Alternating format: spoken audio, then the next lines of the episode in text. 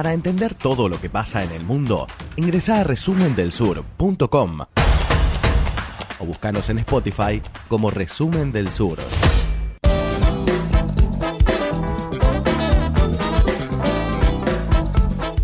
12 del mediodía comenzamos la segunda hora del programa y como decíamos, como lo dijimos más temprano, lo tenemos a Ariel Goldstein. Él es docente, investigador de la UBA, es investigador de CONICET también, es analista internacional.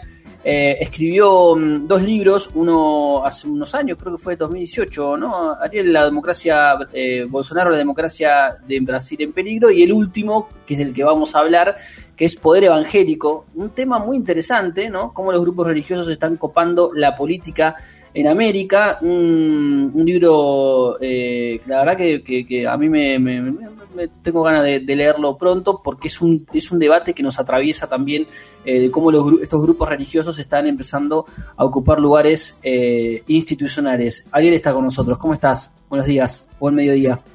¿Qué tal, Augusto? Gracias por la invitación. No, por favor, gracias a, vos por este ratito. Bueno, a ver, em, ¿cómo, harías una, cómo, cómo, pensar una definición general de eh, la presencia de los, de los grupos religiosos o, del poder evangélico, para tomar el título de tu libro, eh, en, en, América Latina? ¿Por dónde, ¿Por dónde pasarían las razones por el cual se está dando este crecimiento que es notable? Eso varía un poco de país en país, ¿no? Una, de las características que tienen estos grupos es la plasticidad para adaptarse a distintos contextos sociales, políticos, económicos. En términos generales uno puede decir, bueno, donde más han tenido peso es en aquellas sociedades donde el sistema de partidos está en crisis, los partidos tradicionales están en crisis y además donde a nivel eh, económico hay crisis económicas, por ejemplo, qué sé yo, crecieron mucho en Brasil en la crisis en el momento 2002, cuando Brasil tuvo un momento difícil económicamente, crecieron también en Uruguay en ese mismo periodo, este, pero principalmente, bueno, donde hay necesidades insatisfechas, donde el Estado llega de forma con déficit, ¿no? De forma represiva, de forma con una ineficiencia para resolver cuestiones sociales, ahí, digamos, estas iglesias evangélicas desarrollan una tarea social importante eh, con el tema de las adicciones, ¿no? De los jóvenes. Em, entonces, eh, con el tema, por ejemplo, de las cárceles, donde también tiene una presencia fuerte. Eh, eso es la construcción del poder territorial, ¿no? Y también después, también desarrollan lo que yo llamo un poder mediático, porque también adquieren sus propios medios de comunicación. Primero compran espacios en medios de comunicación de determinada hora a otra hora, pero después desarrollan también sus propios medios de comunicación. Por eso digo que el caso más por ahí emblemático es el de TV Record en Brasil, ¿no? Donde hoy es el medio con, el segundo medio con mayor audiencia en Brasil, lo cual habla de un crecimiento muy fuerte. Por eso yo digo que bueno, los dos modelos de referencia por ahí son Estados Unidos y Brasil, ¿no? Son donde eh, este fenómeno se desarrolló de forma más exitosa en la política. Em, bueno, metámonos con esos dos, eh, em, esos casos exitosos, ¿no? Para, el poder evangélico. Em, digamos, hay, hay una combinación que, la veo más en Brasil que en Estados Unidos, pero, pero metámonos en el, en el análisis, porque hay una combinación de crisis eh, económica, ¿no? Eh, sea crisis económica, escepticismo o deterioro de la credibilidad del, del sistema político, ¿no? La gente empieza a a, sentir desconfianza de, los partidos políticos o del sistema político en, general.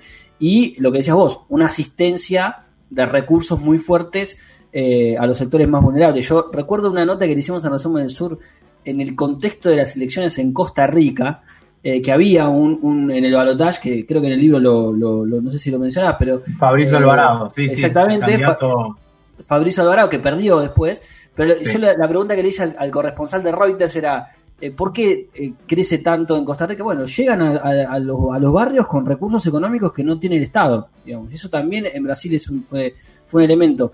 Em, ¿cómo, cómo, comparás eso con, también la, situación en Estados Unidos, que uno ve un sistema un poco más consolidado?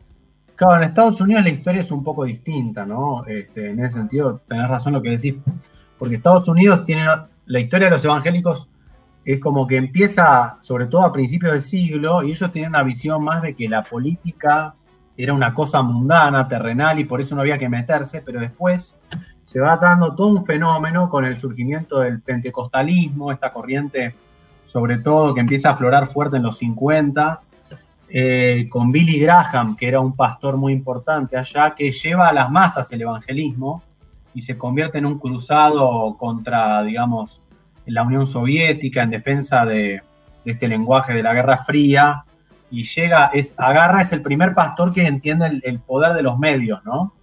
Este, y después eso va creciendo y aparte, sobre todo se da un fenómeno, yo lo trato en el primer capítulo del libro sobre Estados Unidos, el alineamiento de los blancos con el Partido Republicano, ¿no? Cuando en el 64 se aprueba la, el Acta de Derechos Civiles que le da a la población de los afroamericanos el derecho al voto y a la participación y empieza a, a restringir lo que eran las escuelas solo para blancos, las escuelas de segregación, todo ese fenómeno genera que en el sur del país los, los votantes que eran más demócratas se pasan al bando republicano porque el bando republicano es el que defiende a, los blancos, digamos, ¿no? Entonces, en rechazo justamente a este ingreso de los afroamericanos en el sistema político, se da un alineamiento de los blancos con el Partido Republicano. De hecho, creo que fue Lyndon Johnson que firma el acta de derechos civiles y dice, bueno, le entregamos el sur a los, a los, a los republicanos, ¿no? Que van a defender a los blancos. O sea, ese fenómeno es el que después se, mezcla con el evangelismo, ¿no? Este, y, esto tiene un, fuerte peso con Ronald Reagan, el primero que los alinea fuerte con el tema del aborto, la oposición al fallo este de Roe v. Wade. Después eso se va haciendo cada vez más fuerte en rechazo a Obama, eh, y con Trump, digamos, directamente ya es el ingreso de los evangélicos al Estado muy fuerte con Paula White, por ejemplo, que es la consejera espiritual de Trump de la Oficina de la Fe en la Casa Blanca. Entonces, ese es un poco el recorrido en Estados Unidos.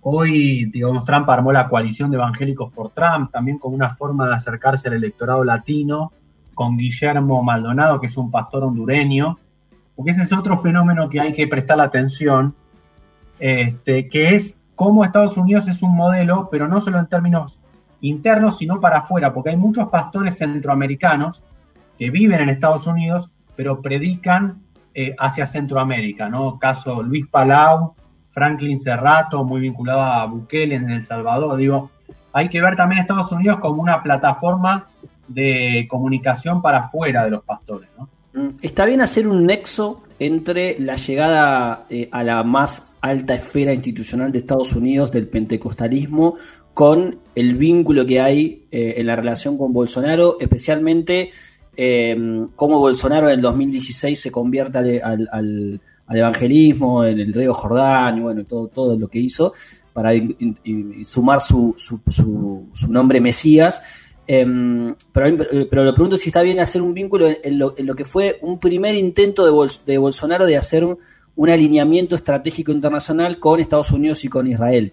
Eh, que después un poco lo tuvo que moderar porque, claro, los países árabes son, son importantes socios comerciales, bueno, tuvo que, resolverlo por ese lado. Pero ¿está bien hacer ese, ese nexo?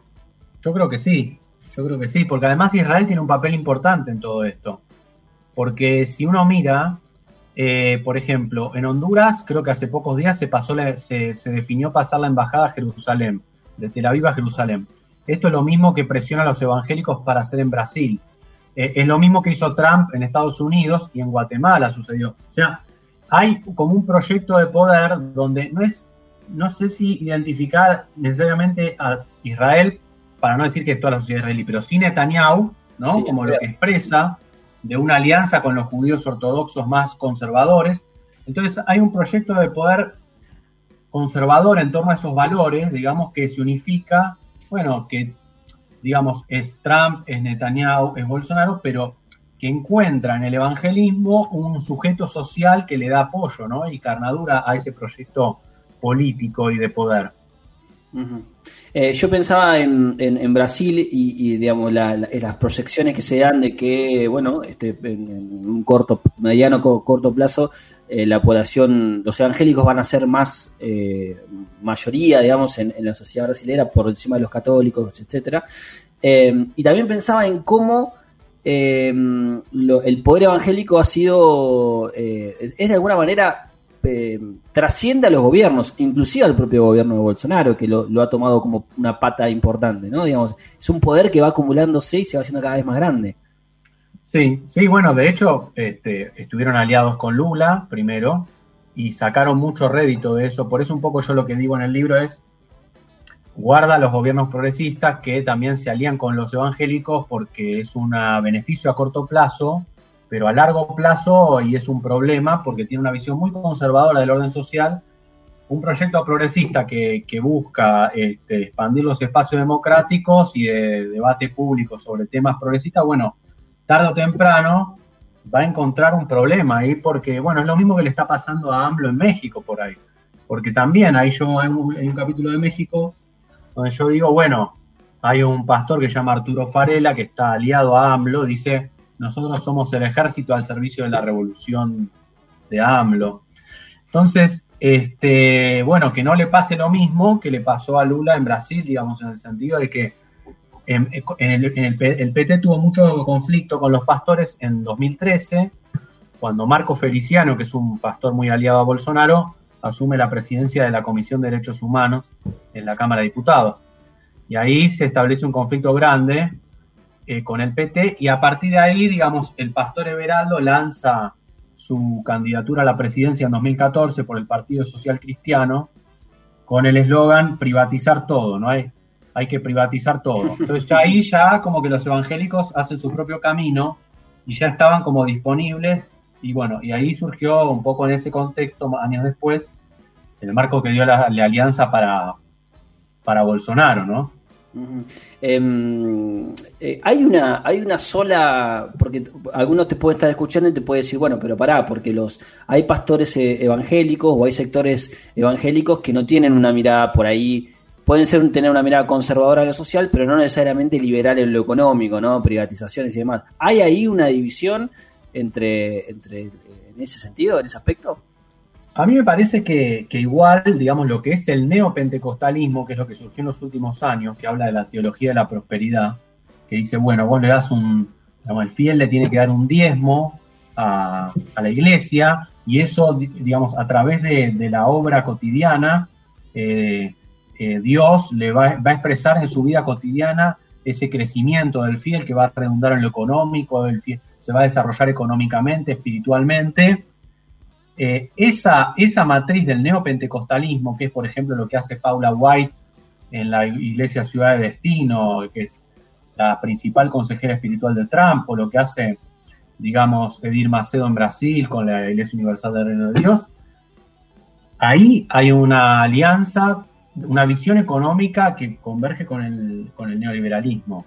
Digamos, digamos, en ese sentido están un poco en la vereda opuesta del Papa Francisco, en ese sentido y en muchos sentidos, digamos, hay una, hay una lucha, una competencia fuerte que se vio, por ejemplo, en el pedido de Francisco para, para que los sacerdotes en el Amazonas que están casados puedan oficiar igual, digamos que es lo que quiso hacer en el último, el último sínodo de la iglesia, pero que igual no se aprobó porque se, opusieron los cardenales más conservadores, pero ahí Francisco lo que está mirando es que, digamos, la iglesia evangélica, las iglesias evangélicas están avanzando muy fuerte en el norte de Brasil y la iglesia católica está quedando en segundo lugar. Entonces, hay una competencia fuerte, pero en todo caso lo que, para responder a, la pregunta, lo que veo es como que la iglesia está más alineada con esta doctrina social de un Estado más presente, ¿no? Pero los pastores hacen mucho más énfasis en este el esfuerzo individual del fiel en el emprendedorismo, en la teología de la prosperidad, que está más en vinculación con, con una visión neoliberal de la economía, me parece. Claro. Eh, la última, Ariel, pensando en Argentina, ¿cómo, ¿cómo estás viendo ese fenómeno? Me parece que en Argentina eh, hay una situación más parecida a lo que es Uruguay. Uruguay es como el, el, otro extremo, digamos, ¿no? Porque combina dos características que no están presentes en ningún otro país del continente, que es una sociedad laica y un Estado laico, ¿no? Una sociedad mayoritariamente laica donde la caída de católicos significa un aumento de los no religiosos, no un aumento de los evangélicos, como sí está pasando en Brasil, en Centroamérica. Y Argentina estaría un poco en el medio, ¿no? Quizás tiene una historia de un Estado laico, pero una sociedad donde el evangelismo está creciendo, pero lentamente, un novelo de Gómez Centurión y Cintia Houghton, mm. que realmente no, no tuvo, digamos, un, un, desempeño tan bueno. Pero sí ya hay una fuerza política, Valores para mi país, que expresa esa propuesta, ¿no? Alineada con los pastores evangélicos. Y el tema del aborto, que fue la discusión de 2018, y el pañuelo celeste, que también les dio mucha presencia en el espacio público. Entonces, bueno, me parece que está ahí en el medio, no es Brasil, claramente, no, no es Centroamérica, eh, tampoco es Uruguay, entonces hay que ver qué pasa en los próximos años. Me parece que por el momento es un fenómeno que está creciendo, pero lentamente, sobre todo a nivel territorial, en, la provincia de Buenos Aires, ¿no? donde han desarrollado muchas iglesias, pero, pero todavía no, ha logrado trasladarse exitosamente a la política como pasó en Brasil, en Estados Unidos.